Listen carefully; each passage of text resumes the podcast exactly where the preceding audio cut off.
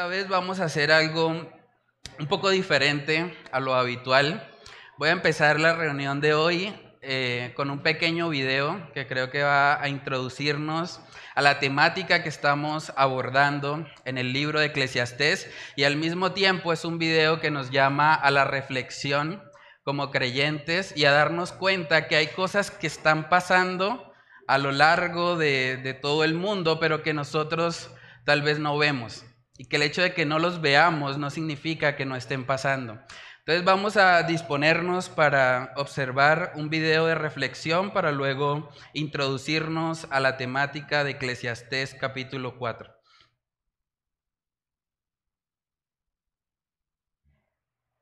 Hermanos, vamos a comenzar con oración. Padre, gracias Señor por permitirnos contemplar, Señor, un poco de lo que es la realidad que viven otros hermanos, Señor, en lugares donde hay más libertad, donde hay más, eh, donde hay menos libertad, perdón, donde hay mucha más persecución, Señor. Padre, queremos orar por esos hermanos que están siendo martirizados por su fe, que no pueden decir abiertamente que son cristianos, porque corren el riesgo de ser quemados de ser golpeados, de ser censurados totalmente, Señor. Padre, tu palabra dice en Hebreos capítulo 11 que debemos acordarnos de los presos y de los maltratados por causa de la fe. Padre, ayúdanos a no ser indiferentes ante esto que está ocurriendo, Señor, que es una muestra también, Señor, de que tu segunda venida está más próxima, Señor. Oramos para que tú nos ayudes a no descuidarnos, Señor, en nuestra relación contigo, Dios. Cuando vemos a estas personas que están dispuestas a dar sus vidas por causa de Cristo, están dispuestas a no negarte aun cuando eso les cueste su propia vida, Señor, eso, eso debe retarnos, eso debe movernos de nuestra zona de confort debe llevarnos a, contemplar, Señor, que necesitamos arrepentirnos de nuestra tibieza. Necesitamos arrepentirnos de vivir enfocados en nosotros mismos y no en ti, Señor. Padre, ayúdanos a ser una iglesia viva, una iglesia que entiende el llamado que tiene, el llamado urgente de ir y alcanzar a este mundo perdido con el Evangelio, Señor. Ayúdanos a aprender del ejemplo de estos hermanos. Ayúdanos a aprender de su valentía, de su denuedo, de su temor a ti, Señor, que le ayuda a superar el temor a los hombres. Señor, que seas tú obrando a través de tu Espíritu Santo en nuestros corazones para que podamos contemplar esta realidad y que podamos ser movidos a la acción, Señor.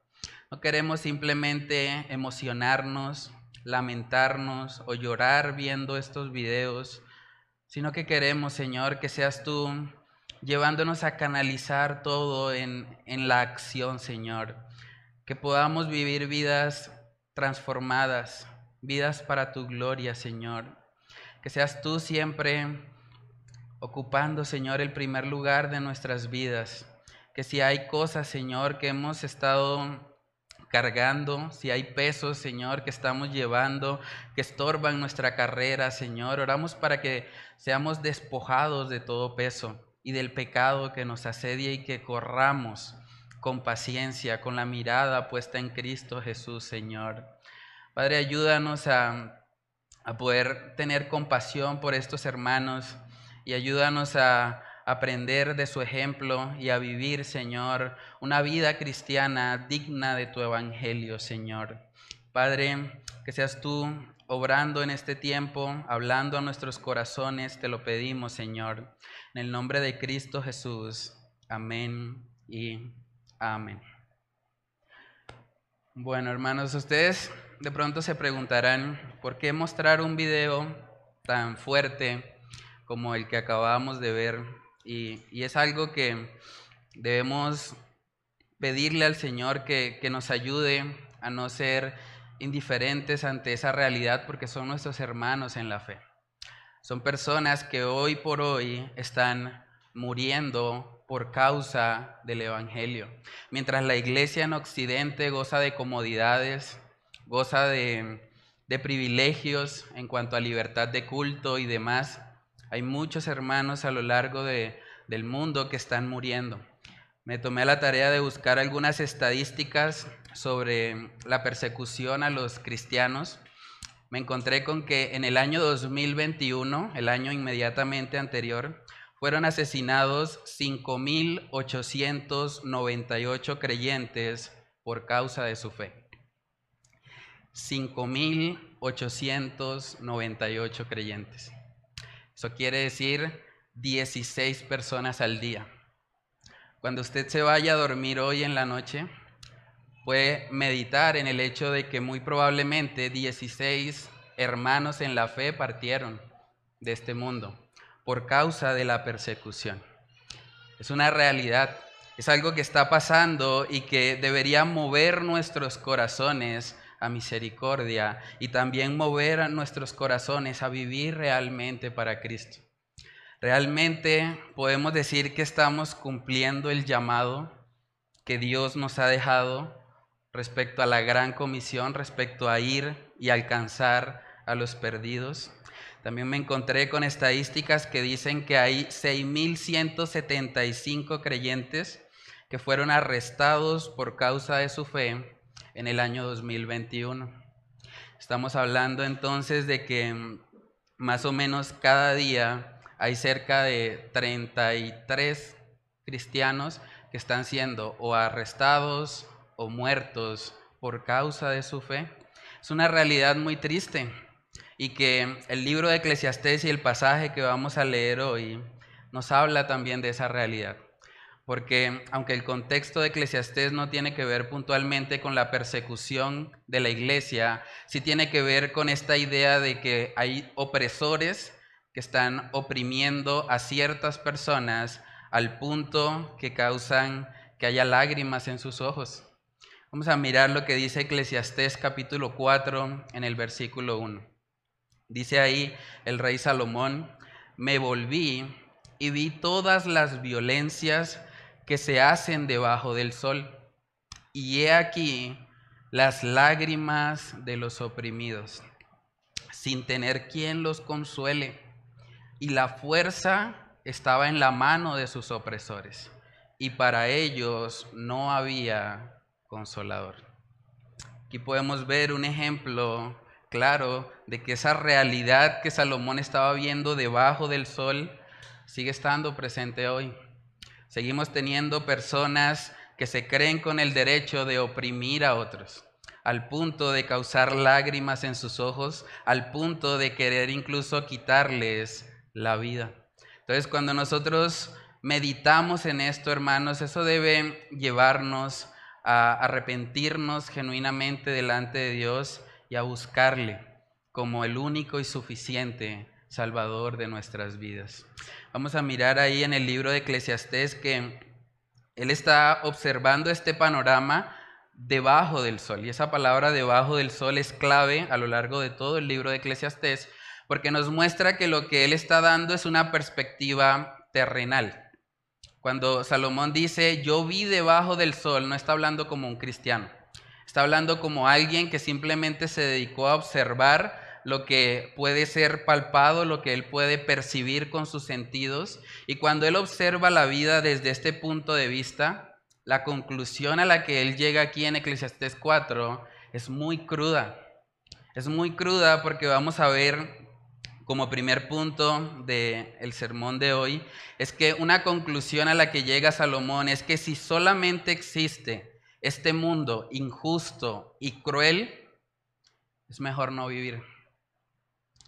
Si solamente esto es lo que hay, si solamente es el aquí y el ahora, si esto es lo único que existe, este mundo cruel donde los opresores están oprimiendo a otros, hasta las lágrimas, haciéndoles llorar, quitándoles la vida, creyéndose con el poder que solamente le corresponde a Dios. Si es solo esto, sería mejor no vivir. Es la conclusión a la que llega Salomón. Eclesiastés capítulo 4, verso 2 dice, y alabé yo a los finados, los que ya murieron, más que a los vivientes, los que viven todavía. Y tuve por más feliz que unos y otros al que no ha sido aún, que no ha visto las malas obras que debajo del sol se hacen. Cuando nosotros contemplamos todas las injusticias que ocurren en este mundo caído, realmente debemos preguntarnos, si no hay un futuro, si no hay una vida después de la muerte, ¿realmente tiene sentido vivir en un mundo así? ¿Tiene sentido que nosotros vivamos en un mundo donde los opresores están oprimiendo a sus víctimas y se salen con la suya?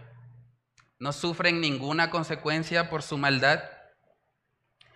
Hermanos, si nosotros solo somos un conjunto de moléculas que se juntaron al azar a través de una explosión mágica sin mago, ¿qué sentido tiene sufrir? ¿Qué sentido tiene si en últimas nosotros somos átomos que vamos a volver al polvo? ¿Qué sentido tiene eso? La conclusión de Salomón es mejor están los muertos que los vivos. Mejor el que no ha nacido que vivir en un mundo lleno de crueldad y de injusticia. Esa es la conclusión a la que él está llegando. Y es la conclusión a la que se llega o es la consecuencia lógica del naturalismo.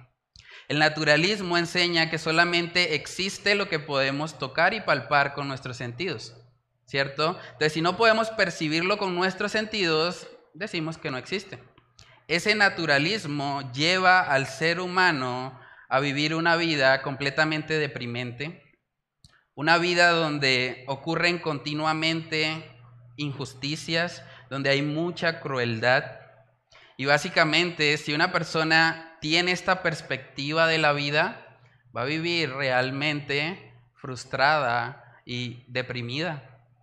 Por eso se ha popularizado tanto la frase suicida, adiós mundo cruel. Cuando una persona quiere quitarse la vida, dice, adiós mundo cruel, porque está cansado de ver estas injusticias, porque siente que contra sí mismo está ocurriendo algo injusto. Entonces, es una realidad que está pasando aún hoy por hoy. Hay muchas personas que al contemplar toda esta maldad, en vez de buscar al Señor, lo que están pensando es, mejor acabar con todo esto. ¿Qué sentido tiene seguir una vida donde continuamente están ocurriendo cosas injustas? donde continuamente hay crueldad, hay maldad, hay gente que está siendo oprimida injustamente. ¿Para qué formar parte de una sociedad así? Hermanos, saben que el naturalismo ateo que desafortunadamente se enseña en muchos colegios, y eso lo digo también porque yo he sido docente de biología y de ciencias naturales y conozco lo que se enseña en los colegios, ellos están enseñándole a los niños, a las futuras generaciones, que todo lo que hay es el, el, aquí y el ahora. O sea, lo que pueden tocar, lo que pueden palpar. Les están diciendo a ellos que no hay un mundo espiritual, que no hay una vida después de la muerte y que solamente deben preocuparse por cumplir con el ciclo biológico de cada ser vivo. Y esta enseñanza es muy peligrosa los padres que están acá, ustedes deben estar muy atentos a lo que están recibiendo sus hijos en el colegio, especialmente en las clases de biología y de ciencias naturales, porque les están enseñando que ellos son animales evolucionados. Y si son animales, en últimas, ¿cuál es el problema si se comportan de forma inmoral? ¿Cuál es el problema cuando un león ataca de pronto a una especie un poco más débil y destruye toda su familia? No hay ningún problema. Es la ley de la supervivencia. Si los niños empiezan a creer eso y los niños empiezan a, atesorar en su corazón que ellos simplemente son animales evolucionados, eventualmente se van a comportar como animales. Y no vamos a poder decirles lo contrario. Entonces es muy importante que los padres puedan enseñarle a sus hijos que ellos no son una cosa del azar. Ellos no son un conjunto de reacciones químicas que se produjo después de millones de años y que simplemente subsisten. No, hay que enseñarles a los niños que ellos fueron creados por medio de Cristo y para Cristo. Ellos deben tener claridad de que fueron creados con un propósito. Ellos no son una rueda suelta en el universo. Ellos son personas que Dios creó y los creó para su gloria. Vamos a mirar Colosenses capítulo 1, Colosenses capítulo 1, en el versículo 16. Este es un texto precioso. Los padres que están aquí pueden hablar sobre este pasaje con sus hijos, dijo, dice Colosenses 1:16, porque en Él, hablando de Cristo, fueron creadas todas las cosas, las que hay en los cielos y las que hay en la tierra, visibles e invisibles, sean tronos, sean dominios, sean principados, sean potestades, todo fue creado por medio de Él y para Él. Cuando usted salga de aquí hoy, busque a su hijo y dígale, usted fue creado por medio de Cristo y para Cristo.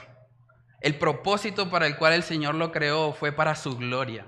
No crea las mentiras que le están diciendo en los libros de biología. No crea eso. Realmente debemos tener claro que el Señor es el que forma al ser humano y que hay un mundo espiritual que aunque no lo podemos ver y palpar con nuestros sentidos, es completamente real. Saben que ese pensamiento de que simplemente somos cuestión del azar, somos una cosa que surgió de la nada, por lo menos en la magia uno tiene un mago, pero esta gente está diciendo, no, pues simplemente la nada produció, produjo todo. ¿Sí? Entonces, es algo que no tiene sentido.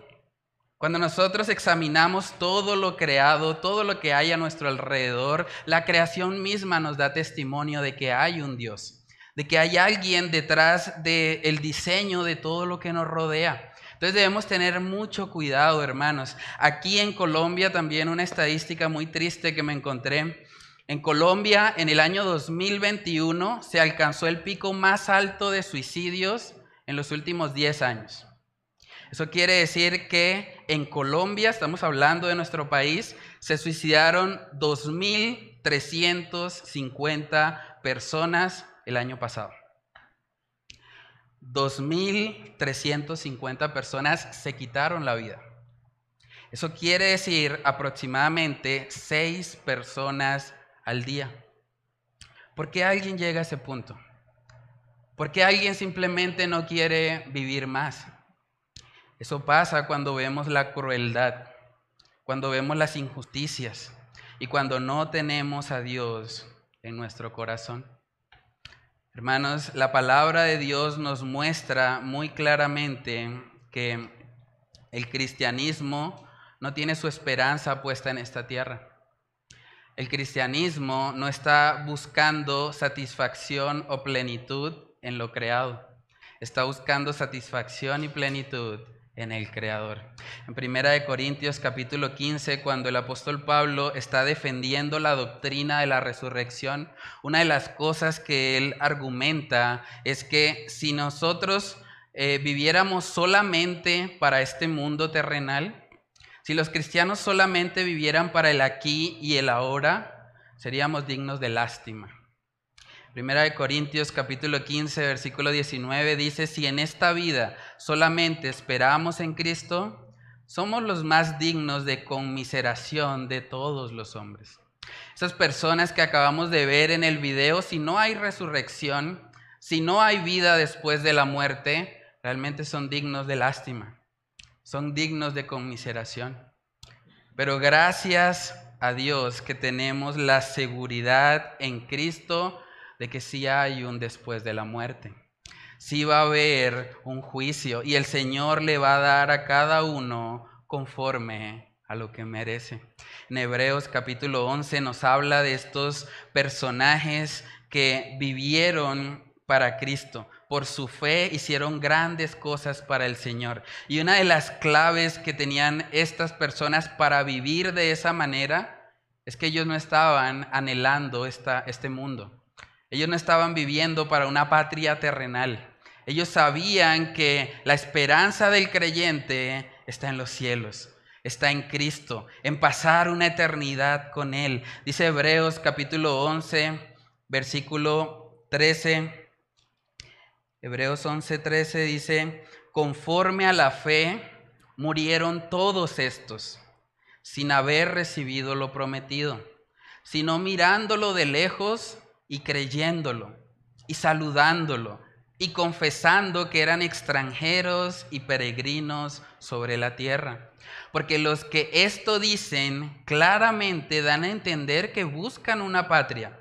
Pues si hubiesen estado pensando en aquella de donde salieron, ciertamente tenían tiempo de volver, pero anhelaban una mejor. Esto es celestial, por lo cual Dios no se avergüenza de llamarse Dios de ellos, porque les ha preparado una ciudad. Hermanos, los cristianos, los creyentes que conocemos a Cristo, sabemos que este mundo es pasajero. La vida más larga tal vez sea de 100 o por mucho 120 años que alguien viva, pero después de eso, ¿qué? Todos vamos a tener una cita con nuestro Señor, tarde o temprano. Usted no sabe tampoco cuándo va a ser esa cita. Podemos morir en cualquier momento. Pero vamos a estar delante de Dios algún día, todos nosotros. Vamos a estar delante de Él. Y lo más importante va a ser si nosotros hemos creído en el Señor Jesucristo como nuestro Salvador. Eso es lo más importante. Usted no puede llegar delante de Dios a decirle, Señor, yo toda mi vida trabajé duro, compré una casa, crié a mis hijos, les di la universidad, pero si no te has arrepentido, si no has creído en Jesús como tu Salvador, eso no te va a ayudar. Entonces, como cristianos sabemos que el morir es ganancia. Para un cristiano que ha conocido al Señor, puede estar completamente seguro que aunque hayan opresores, estos cristianos que acabamos de ver en el video, aunque haya personas que les están arrebatando la vida injustamente, ellos pueden estar completamente confiados en que Dios se va a encargar de hacer justicia. Ellos no tienen necesidad de tomar justicia por sus propias manos. Dice en Filipenses capítulo 1, Filipenses 1 en el versículo 21, dice ahí el apóstol Pablo, porque para mí el vivir es Cristo y el morir es ganancia.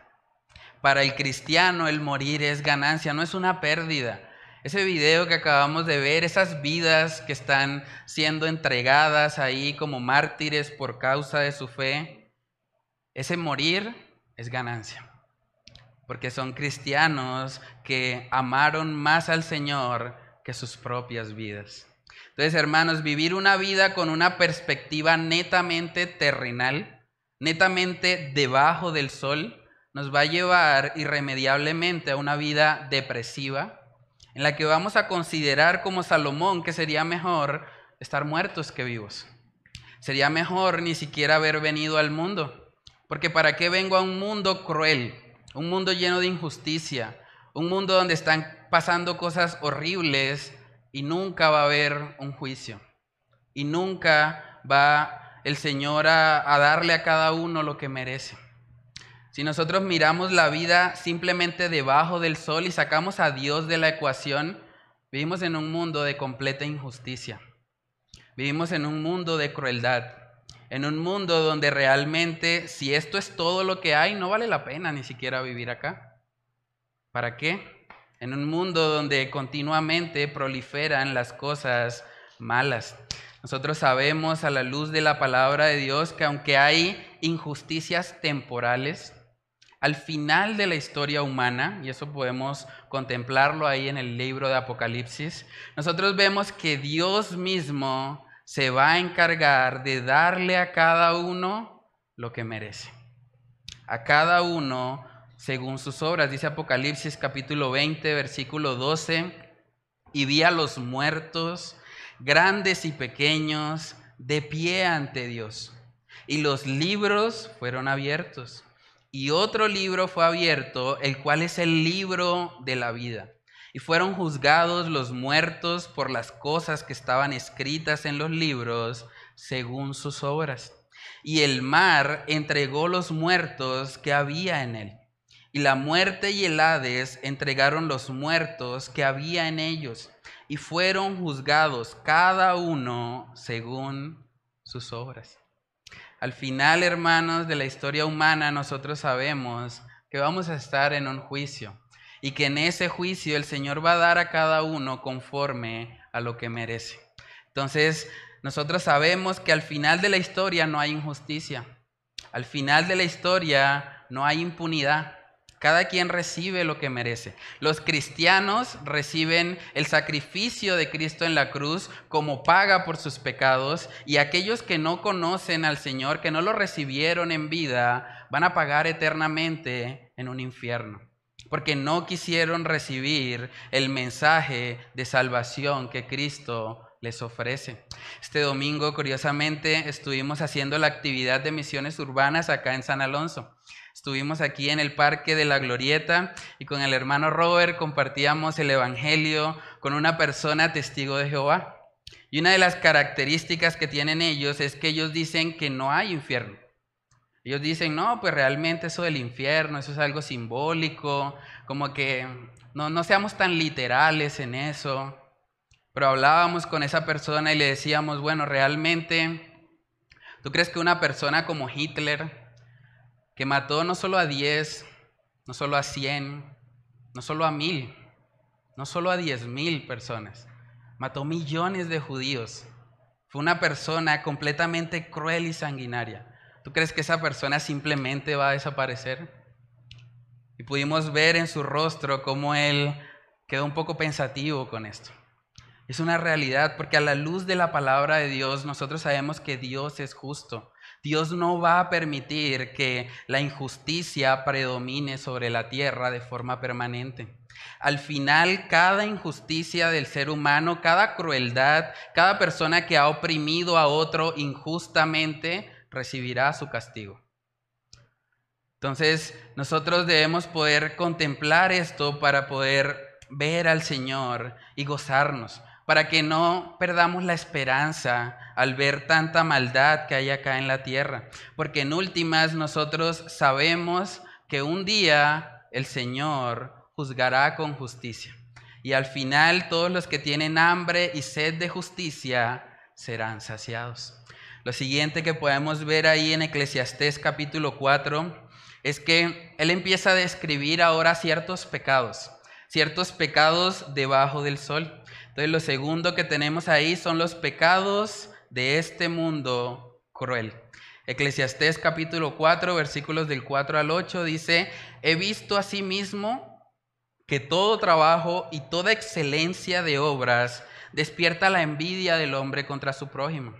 También esto es vanidad y aflicción de espíritu. El necio cruza sus manos y come su misma carne. Más vale un puño lleno con descanso que ambos puños llenos con trabajo y aflicción de espíritu. Yo me volví otra vez y vi vanidad debajo del sol. Está un hombre solo y sin sucesor, que no tiene hijo ni hermano, pero nunca cesa de trabajar ni sus ojos se sacian de sus riquezas, ni se pregunta, ¿para quién trabajo yo? Y defraudo mi alma de bien. También esto es vanidad y duro trabajo. Ahora Salomón nos está mostrando la realidad de este mundo cruel. Los pecados como la envidia, la necedad, la falta de descanso, porque también es un pecado no descansar, la adicción al trabajo, él está describiendo las realidades que vemos en un mundo caído, en un mundo cruel, donde los opresores están abusando de los oprimidos. Lo que primero vemos ahí que él describe es la envidia. La envidia es un pecado muy serio. Nosotros en este mundo caído podemos ver que cuando una persona hace un trabajo excelente, cuando una persona se esfuerza por hacer todo de la mejor calidad, generalmente despierta envidia en otros. Generalmente otras personas empiezan a pensar, pero ¿por qué lo hace tan bien? ¿O porque él tiene un premio que yo no tengo? Yo debería tenerlo. ¿Saben que la envidia fue el pecado que llevó a Caín a matar a su propio hermano Abel? Él vio que Abel dio un sacrificio excelente. Él vio que realmente Abel había dado lo mejor. Y cuando él comparó eso con su propia ofrenda, él dijo, no, este que se cree más espiritual, no, no, yo no voy a tolerar eso, prefiero matarlo. Porque el corazón de un envidioso prefiere que la otra persona esté muerta a que esté disfrutando de algo que él no tiene. Así de serio es el pecado de la envidia. Dice primera de Juan capítulo 3 versículo 11, dice, porque este es el mensaje que habéis oído desde el principio, que nos amemos unos a otros, no como Caín, que era del maligno, y mató a su hermano. ¿Y por qué causa le mató? Porque sus obras eran malas y la de su hermano justas. Por eso, eso fue una gran injusticia. Caín, un opresor, matando a una persona que no merecía morir por esa razón. Entonces, podemos ver, hermanos, que la envidia es un pecado muy serio. De hecho, ahí en primera de Juan 3, en el versículo 15, dice, todo aquel que aborrece a su hermano es homicida. Y sabéis que ningún homicida tiene vida eterna permanente en él. El que aborrece a su hermano es homicida. Una persona envidiosa está llena de rencor contra otra simplemente por ver que le está yendo mejor. O por ver que de pronto está logrando cosas que esa persona no ha logrado. Entonces debemos pedirle al Señor que Él nos guarde. Es un pecado bastante serio. Puede llevarnos tanto a un asesinato físico como el que cometió Caín contra Abel, como también a un asesinato moral, por decirlo de alguna manera aborrecer a otro. Y la palabra dice que el que aborrece a su hermano es homicida. Entonces debemos pedirle al Señor que guarde nuestros corazones de la envidia. Uno podría pensar, bueno, pero eso de la envidia, eso es como afuera de la iglesia, ¿no? Como que eso la iglesia no pasa. En la iglesia todos son santos, redimidos, todos viven alabando a Dios. Pero vamos a ver que la misma palabra de Dios nos muestra muy claramente cómo dentro de la iglesia puede haber envidia. Dentro de la iglesia puede haber personas que incluso están haciendo algo bueno con una motivación envidiosa. Vamos a verlo. Filipenses capítulo 1. Filipenses capítulo 1 en el versículo 15. Miren lo que dice ahí el apóstol Pablo. Algunos a la verdad predican a Cristo por envidia y contienda, pero otros de buena voluntad. ¿Cómo así? Hay gente que está predicando a Cristo, que es algo bueno, es algo que el Señor pide de nosotros, por envidia. O sea, ¿es posible convertir algo bueno como predicar a Cristo en algo pecaminoso porque hay una envidia morando en nuestro corazón? Saben que una persona, yo creo que la persona que, que describe aquí el apóstol Pablo, si alguien se hubiese acercado y le hubiese preguntado, bueno hermano, ¿cómo va la obra? Le iba a decir, no, bien, para la gloria de Dios. Todo súper bien en la obra. Pero realmente la motivación que hay detrás, y por eso la envidia es un pecado tan sutil, puede ser que esa persona se esté comparando con otro hermano y esté pensando, tengo que ganarle, tengo que tener más personas. No puede ser que la iglesia de él sea más grande que la mía, no. Voy a trabajar duro, voy a predicar más, pero mi motivación no es la salvación de las almas, mi motivación es ganarle con el que estoy compitiendo. Es muy triste eso y la Biblia nos está mostrando que pasaba. El apóstol Pablo está reconociendo que habían algunos que por envidia o por contienda estaban predicando la palabra de Dios. Entonces, ¿cómo podemos nosotros guardarnos de este pecado? ¿O cómo podemos saber si hemos caído en el pecado de la envidia? Entonces, para poder saber eso, vamos a aplicar la prueba de R1215. La prueba del R1215 nos va a decir si tenemos un síntoma de envidia o no. ¿A qué me refiero con eso? R1215 es Romanos capítulo 12, versículo 15. Vamos a ver ese versículo para que podamos diagnosticarnos a nosotros mismos y mirar si realmente hay algo de envidia que está en nuestro corazón. Dice la palabra en Romanos 12:15, gozaos con los que se gozan, llorad con los que lloran. Gozaos con los que se gozan es algo que nace del corazón. ¿cierto? Entonces, a manera de aplicación, si cuando usted ve que a un cristiano le va bien, a un hermano de pronto en la fe le va bien en su negocio, y usted está pensando, ¿por qué no se me ocurrió a mí haber hecho ese negocio primero? Ah, se me adelantó el hermano, uy, no, yo hubiese podido, esa plática me servía más a mí. No, es que él está mejor, mire, yo acá arriado, no, no, no, no, no, qué error tan grave el mío. No, no, no. Si ese es nuestro diagnóstico, si eso es lo que ha pasado en nuestra vida o en nuestro corazón, el resultado de la prueba es positivo para envidia. Positivo para envidia. Hay que arrepentirse de ese pecado. Pero si por el contrario, usted cuando ve que a un hermano le va bien, que su negocio prospera. Usted genuinamente y de corazón alaba al Señor por eso. Usted le da gracias a Dios por la vida de ese hermano. Le da gracias a Dios por la gracia que Dios ha derramado sobre su vida y por la bendición que ha llegado para él. Entonces el resultado de la prueba es negativo para envidia. Entonces debemos poder, hermanos, aprender a gozarnos con los que se gozan. Si nosotros vemos que un hermano se alegra, que un hermano está pasando por un momento de gozo, está feliz, deberíamos poder gozarnos con él. Es nuestro hermano en la fe. Es una persona con la que compartimos un mismo Padre, el Padre Celestial. Entonces deberíamos poder tener esta hermandad al punto de que no haya envidia entre nosotros y que nosotros genuinamente y de corazón podamos gozarnos cuando le va bien a los otros.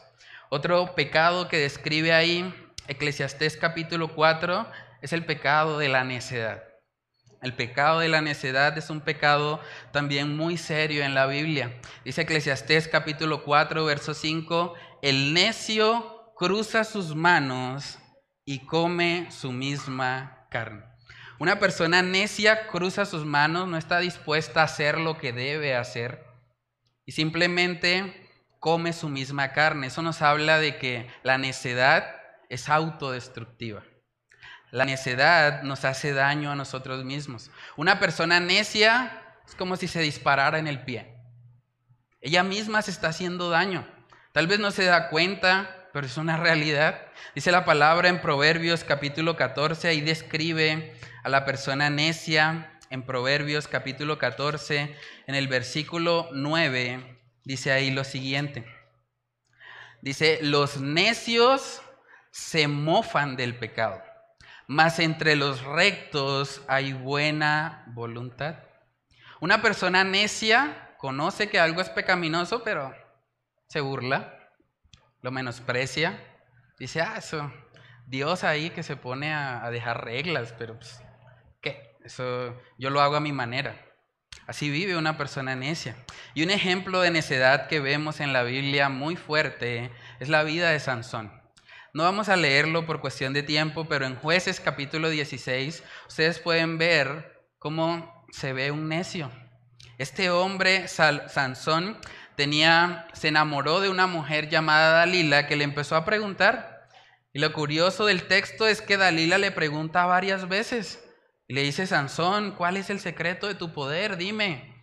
Y él, empieza a jugar un poco con el pecado. Él empieza a decir, bueno, pues si me amarran con siete ramas verdes, bien verdecitas, pierdo todo el poder. Y efectivamente ya fue, buscó otras personas, lo amarraron con las siete ramas verdes y se soltó. Luego se acerca nuevamente esta mujer y Sansón sigue jugando con el pecado sigue mofándose, dice, bueno, ahora si usan cuerdas, cuerdas nuevas, de buena marca, esas cuerdas sí me quitarían todo el poder. Luego van y lo amarran con las cuerdas y una vez más se suelta. Él está jugando con eso. Luego dice, bueno, si me hacen siete trenzas en la cabeza, bueno, ahí ya quedo inmovilizado, ya no hay nada que hacer. Le hacen las siete trenzas y otra vez lo mismo. Hasta que llegó el día en que esta mujer encontró a Sansón en un momento de debilidad, en un momento donde estaba eh, emocionalmente frágil y en ese momento Sansón abrió su corazón y le dijo la verdad, que era por su cabellera, y de ahí en adelante, como dice la palabra en Proverbios 7, él fue como, como oveja al degolladero. Proverbios capítulo 7, yo creo que Proverbios 7 describe mucho la vida de este hombre Salomón. Proverbios 7, versos del 21 al 23, dice ahí, hablando de esta mujer extraña, esta mujer ramera, dice, lo rindió con la suavidad de sus muchas palabras, le obligó con la salamería de sus labios. Al punto se marchó tras ella, como va el buey al degolladero, y como el necio a las prisiones para ser castigado, como el ave que se apresura a la red y no sabe que es contra su vida hasta que la saeta traspasa su corazón. Hermanos, ¿saben que el final de Sansón fue un final muy triste? Fue una persona que terminó siendo humillada y son las consecuencias de la necedad. Una de las áreas donde hay mayor necedad en la vida de las personas es precisamente en el área de los sentimientos. Por eso es tan importante que nosotros no vivamos esa área sentimental aislados que busquemos consejeros, personas piadosas que puedan guiarnos, que puedan ayudarnos, para que no nos dejemos llevar por nuestras emociones o por nuestros corazones necios. Porque el necio, como dice ahí Eclesiastés, come su misma carne. El necio se hace daño a sí mismo. El necio no entiende, se mofa del pecado y al final va a terminar pagando las consecuencias. El siguiente pecado que vemos ahí en Eclesiastés capítulo 4 es el pecado de no descansar. Y eso es algo también bastante curioso, porque usted podría preguntarse, ¿cómo así? ¿No descansar es pecado? Bueno, pues bíblicamente, sí. Miren que Eclesiastés capítulo 4 en el verso 6 dice, más vale un puño lleno con descanso que ambos puños llenos con trabajo y aflicción de espíritu. Yo me volví otra vez y vi vanidad debajo del sol. Está un hombre solo y sin sucesor, que no tiene hijo ni hermano, pero nunca cesa de trabajar, ni sus ojos se sacian de sus riquezas, ni se pregunta, ¿para quién trabajo yo? Y defraudo mi alma del bien. También esto es vanidad y duro trabajo. ¿Saben que uno de los diez mandamientos está relacionado con descansar? Cuando una persona dice yo voy a trabajar 24/7, no voy a descansar ni un solo día, esa persona está violentando uno de los mandamientos. Dice en Éxodo capítulo 20, Éxodo capítulo 20, en el versículo 9, dice, seis días trabajarás y harás toda tu obra, mas el séptimo día es reposo para Jehová tu Dios. No hagas en él obra alguna, tú, ni tu hijo, ni tu hija, ni tu siervo, ni tu criada, ni tu bestia, ni tu extranjero que está dentro de tus puertas. Porque en seis días hizo Jehová los cielos y la tierra, el mar y todas las cosas que en ellos hay, y reposó en el séptimo día. Por tanto, Jehová bendijo el día de reposo y lo santificó. Hay muchas personas que han tratado de usar este texto para decir que todos debemos guardar el día sábado. Pero realmente si nosotros examinamos el contexto, para el momento en que fue dado Éxodo 20, el calendario era el calendario judío. El calendario que tenemos hoy es el calendario gregoriano, que es completamente diferente en su funcionamiento. Entonces, realmente este pasaje no nos está hablando de que nosotros debemos guardar un día en particular como el día correcto. Lo que nos está dando es un patrón. Seis días trabajarás y uno vas a descansar. Se trata de eso. Este mandamiento no depende de un calendario, depende del carácter de nuestro Dios debemos entender que así como el Señor en su soberanía, Él decidió descansar un día no porque estuviese cansado, sino para darnos ejemplo. Por eso Jesús dice que el día de reposo fue hecho para el hombre. para que nosotros podamos descansar en el Señor. Entonces, vivir una vida completamente afanada, llena de trabajo todo el tiempo, sin darnos lugar a descansar para buscar al Señor, eso también es un pecado. Proverbios capítulo 15, Proverbios capítulo 15 en el versículo 16, dice ahí lo siguiente, mejor es lo poco con el temor de Jehová que el gran tesoro donde hay turbación. Hermanos, hay gente que piensa que el fin último del hombre es obtener cosas materiales. Y cuando alguien está siendo influenciado por esa manera de pensar, pues claro, se va a meter de cabeza en el trabajo. No va a descansar ni un solo día. ¿Por qué? Porque él está pensando que lo que le va a dar satisfacción y plenitud a su vida es adquirir cosas materiales. Pero saben que el mismo pasaje nos está mostrando que esta persona que está trabajando todo el tiempo no se sacia. Dice ahí Eclesiastés 4:8, está un hombre solo y sin sucesor, que no tiene hijo ni hermano, pero nunca cesa de trabajar, ni sus ojos se sacian de sus riquezas. Hermanos, el pecado de la avaricia no va a dar saciedad al ser humano nunca. Nunca, por más de que el hombre trabaje y alcance cosas, si la avaricia está en su corazón, va a querer cada vez más y más y más.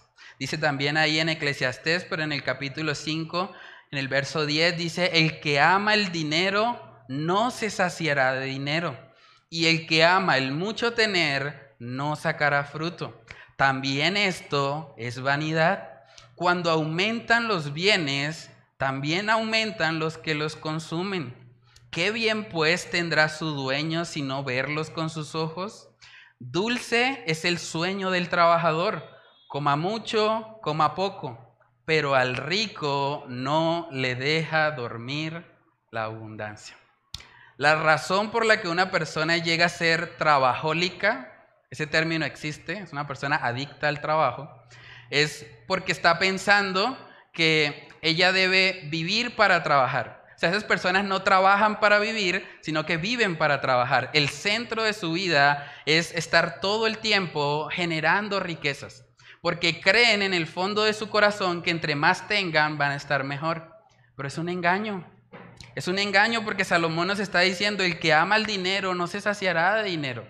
Eso no llena, eso no sacia. Y si nos lo está diciendo un hombre que tuvo tantas riquezas como Salomón, yo creo que vale la pena considerarlo. Si Salomón no se sació con todo lo que él tuvo acá en la tierra, ¿por qué creemos que nosotros nos vamos a saciar con tener un poco más? Hermanos, el materialismo no es la solución para el vacío de nuestros corazones. ¿Qué tal, por ejemplo, si Dios quiere que tú vivas toda tu vida en arriendo? ¿Te afectaría eso? ¿Qué tal si Dios dice, bueno, yo quiero que tú vivas toda tu vida en arriendo, nunca vas a tener casa propia. ¿O qué tal si Dios quiere que tú nunca te compres el carro que tanto anhelas? ¿Qué tal que Dios quiera que estés siempre en el carro viejito y arreglándolo allá en el mecánico? ¿O qué tal si nunca llegas a, a, cumplir esas vacaciones que tanto anhelas? ¿Qué tal si el Señor dice, no, nunca vas a conocer París? No, no vas a ir allá. La Torre Eiffel la vas a ver siempre por Google, pero no, no vas a ir. ¿Qué tal si eso es la voluntad de Dios para tu vida? ¿Te afectaría eso? Saben, no quiere decir que adquirir estas cosas sean malas. Nosotros está bien que tengamos el deseo de mejorar nuestra condición económica, eso es algo legítimo en la palabra de Dios, pero no se puede convertir en un ídolo no se puede convertir en el centro de nuestras vidas. Si nosotros estamos trabajando a tal punto que descuidamos a Dios, descuidamos a la familia porque creemos que el trabajo es lo que nos va a llenar, entonces tenemos un problema de idolatría en el corazón. Tenemos un problema de amor al dinero. Y ese problema va a traer consecuencias muy serias a nuestra vida. En primera de Timoteo capítulo 6, Primera de Timoteo capítulo 6, en el versículo 8 dice lo siguiente. Primera de Timoteo 6, 8 Dice, así que teniendo sustento y abrigo, estemos contentos con esto. Teniendo sustento y abrigo. No dice teniendo casa, no dice teniendo las vacaciones soñadas, no dice teniendo el carro del año, teniendo sustento y abrigo. Eso debería ser suficiente para contentarnos en Dios. Y sigue diciendo ahí el texto en el versículo 9, porque los que quieren enriquecerse caen en tentación y lazo, y en muchas codicias necias y dañosas, que hunden a los hombres en destrucción y perdición, porque raíz de todos los males es el amor al dinero, el cual, codiciando algunos, se extraviaron de la fe y fueron traspasados de muchos dolores. Algunos llegaron incluso a extraviarse de la fe por el amor al dinero. Es algo muy serio. Es algo que debemos pedirle al Señor que guarde nuestros corazones de caer en eso. Ahora, ¿es malo querer mejorar mi estilo de vida? No, eso no es malo. Lo que es malo es que vivamos teniendo como meta principal alcanzar cosas materiales o que perdamos el contentamiento cuando no tenemos ciertas cosas materiales. Entonces uno podría preguntarse, bueno, aquí habla de la envidia, habla de la necedad, habla también de la falta de descanso, de la adicción al trabajo. Qué mundo tan terrible, qué mundo tan cruel, injusto, lleno de pecado. Eso es lo que vemos debajo del sol. ¿Cuál es la cura para todo esto? Está diciendo ahí continuamente Salomón, esto es vanidad, vanidad, vanidad. Entonces vale, vale la pena preguntarnos, ¿cuál es la cura para la vanidad? ¿Cuál es la cura para poder lidiar con, con, todos estos pecados que hay debajo del sol? Y ese es el tercer y último punto que vamos a ver en el día de hoy y es la cura para la vanidad es Cristo. La cura para la vanidad es Cristo Jesús, Romanos capítulo 3, ese texto es precioso porque nos muestra la realidad del ser humano. Romanos capítulo 3 en el verso 23 dice, por cuanto todos pecaron, todos, no hay nadie aquí que no haya pecado, todos han pecado, todos pecaron y están destituidos de la gloria de Dios. Es por eso que estamos tratando de llenar el vacío con cosas materiales. Es por eso que estamos llenando el vacío con la envidia, con la necedad, con tantas cosas que este mundo ofrece, con las adicciones. Hay mucha gente creyendo que, que ellos pueden llenar el vacío de su corazón simplemente con cosas creadas. Pero el problema de fondo es que hemos pecado. Hemos pecado y si hemos pecado, hemos sido destituidos de la gloria de Dios. Lo único que podía llenarnos, que era Dios mismo, nos ha sido quitado por causa del pecado. Hemos sido destituidos de su gloria. Entonces, ¿cuál es la solución? Dice ahí Romanos 3:24, siendo justificados gratuitamente por su gracia, mediante la redención que es en Cristo Jesús a quien Dios puso como propiciación por medio de la fe en su sangre para manifestar su justicia, a causa de haber pasado por alto en su paciencia los pecados pasados. La cura para la vanidad es la propiciación de nuestros pecados en Cristo Jesús.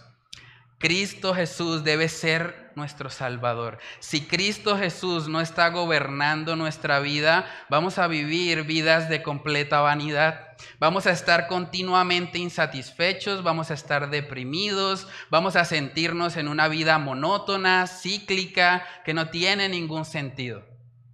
Pero si Cristo reina, si somos justificados, si vivimos para Él, si hemos recibido el regalo de la redención en Cristo Jesús, hermanos, podemos experimentar un gozo que este mundo nunca va a experimentar. El gozo que tuvieron esos hermanos para morir aún siendo quemados, aún siendo golpeados cruel y salvajemente, porque sabían que su esperanza estaba en los cielos. El mismo gozo que estuvo Esteban cuando estaba siendo apedreado por predicar el Evangelio y estaba orando, Señor, no le tengas en cuenta este pecado. Ese mismo gozo lo puedes tener hoy si te arrepientes de tus pecados y crees en Cristo como tu Señor y Salvador. Eso es lo único que le va a dar sentido a esta vida. En este mundo tan cruel, tan lleno de injusticias, donde están pasando cosas horribles continuamente, donde hay envidia, necedad, hay tantos pecados en este mundo debajo del sol, lo único que le va a dar sentido y propósito a permanecer acá es que Cristo reine en nosotros. Decía el apóstol Pablo, para mí el vivir es Cristo. Cristo debe ser el centro de tu vida. Cada cosa que tú haces debes hacerla para Él. Es la única manera en que tú vas a poder tener este sentido de plenitud y de gozo. Por eso Eclesiastés termina diciendo que el todo del hombre es temer a Dios y guardar sus mandamientos. Entonces, hermanos, vamos a orar y a pedirle al Señor que Él nos ayude a vivir cada día de nuestras vidas para Él. Padre, te damos muchas gracias, Señor, por tu misericordia. Gracias por este texto de Eclesiastés capítulo 4, donde tú nos muestras, Señor, que la vida sin ti es un completo caos, Señor. La vida debajo del sol es cruel, es injusta. Hay envidia, hay necedad, hay tantas cosas horribles, Señor. Padre, ayúdanos a entender el propósito para el cual fuimos creados. Porque no fuimos creados para este mundo. No fuimos creados para las cosas materiales. No fuimos creados para encontrar satisfacción en el trabajo. Fuimos creados, Señor, para ti, para tu gloria, para que cada cosa que hagamos sea pensando siempre en honrarte, en glorificarte, y en que el mundo pueda ver en nosotros un pequeño reflejo de la gloria de Cristo.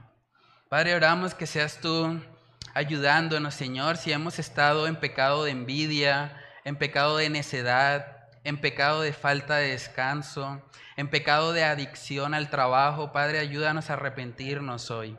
Ayúdanos a ver claramente cómo tu palabra nos enseña que solamente el propósito para el que fuimos creados es para ti, Señor. Fuimos creados por medio de Cristo y para Cristo. Padre, que seas tú gobernando nuestros corazones. Guárdanos de la idolatría, guárdanos de cualquier pecado, Señor, que, que te quite del trono de nuestras vidas. Que seas tú, Señor, el único que gobierne nuestras mentes, nuestros corazones y nuestras vidas, Señor. Padre, que seas tú ayudándonos a poner por obra esta tu palabra, te lo pedimos, Señor, en el nombre de Cristo Jesús. Amén y amén.